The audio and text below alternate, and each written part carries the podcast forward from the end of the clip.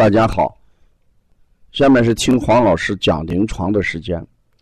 听黄老师讲临床是西安邦尼康小儿推拿咨询有限公司推出的临床实录文化产品。通过临床案例，不断解读和分享小儿常见病、现代综合症的病因、病机、病理、调理思路、配穴。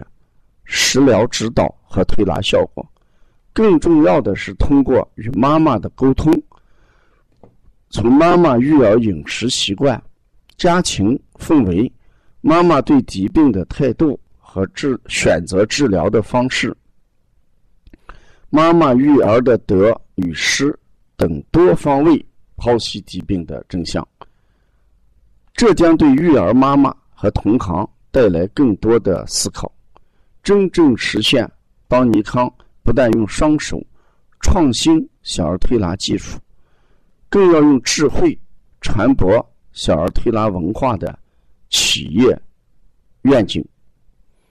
今天我讲的是小儿乳糖不耐受引起的腹泻。众所周知，周知大家对这个。乳糖都了解，连妈妈都知道这个乳糖会引起孩子腹泻。那乳糖引起腹泻的原因是什么？因为这个乳糖它是双糖，不像葡萄糖这种单糖结构，它的双糖结构在小肠里面，呃，要穿过这个肠壁。是比较困难的，所以乳糖必须通过乳糖酶的水解变成什么？比较小的葡萄糖或者半孔或者叫半乳糖，就是乳糖的一半才能进入什么？肠壁，这时候才比血管中的人体怎么样？吸收比。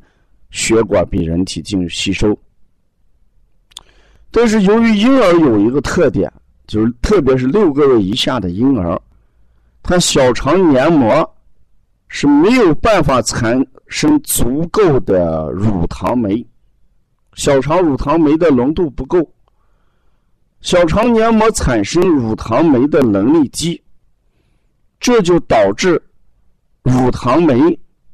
在小肠当中的，呃，浓度偏低。当乳糖进入小肠的时候，没有办法消化分解，只能经过这个小肠直接传运到大肠。这就是小儿乳糖不耐受的特征，是一吃就拉，一吃就拉，很快的。那进到进入到大肠之后呢，呃，大肠肠道菌群啊，对它进行发酵，结果发酵的结果是什么？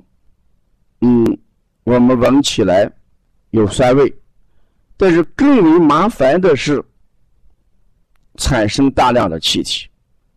这乳糖在肠道菌群的作用下产生大量的气体，这会引起。孩子腹胀、腹痛、呕吐、腹泻，这就是乳糖导致孩子腹胀和腹泻的另外一个原因。改善这种的唯一办法就是刺激小肠黏膜分泌足够的乳糖酶。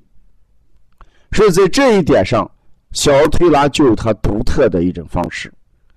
你看，我们通过揉腹，不断的刺激小肠，刺激小肠，不光是刺激小肠蠕动，更重要的是通过刺激小肠，让小肠分泌出足够量的乳糖酶，啊，所以遇到这种孩子，我们当然要改变食物结构，这是一方面。如果在改变食物结构的同时，或者我们不改变食物，通过给孩子摩腹，效果就要好一点。说遇到小儿乳糖不耐受，我给大家可以配一组方子：揉中脘、摩腹、揉足三里，这些穴位都是来帮助孩子小肠分泌乳糖酶的一个方法。所以在摩腹的时候，我们可以直接重推小肠、揉小肠、推小肠啊。这些都能提高小肠对乳糖酶的一种分泌作用，嗯。除此而外，一般这种情况发生在六个月以下纯母乳喂养的宝宝，所以我们在调理的过程当中，还要考虑孩子个体的发育情况，适当的配一些穴位，呃，比如说给孩子动动命门啊，动动肾腧，因为命门肾腧。给孩子增加一种阳气，增加一种动力啊，命门肾腧。呃，同时呢，我们给孩子可以适当的是做一些血海、三阴交这样的补益气血的穴位。气血足，小肠的发育就快。小肠发育快，小肠黏膜分泌的乳糖酶就会增多。是从这一点上来讲。呃，改变我们乳糖不耐受，主要还是要通过改变小肠对乳糖酶的呃分泌量，这是很重要的啊。所以听了这个临床的话，我们治腹泻的时候，有的时候一定要认识到腹泻的原因。如果是乳糖不耐受，我们一定要提高乳糖酶的产生量。另外，呃，王老师最近给大家研制了一个。呃，舌诊课程，网络舌诊课程，我们把它称为“呃小儿舌诊第一人”，呃中医九诊体质舌诊第一人。嗯，大家可能看到了课表，内容非常的这个丰富啊，涉及到的面很多，呃，它的实用性、操作性和可学性嗯极高。嗯呃，我们的课程原价是三千五百八，但是我们在这一次报名的时候，我们形成了个阶梯价位。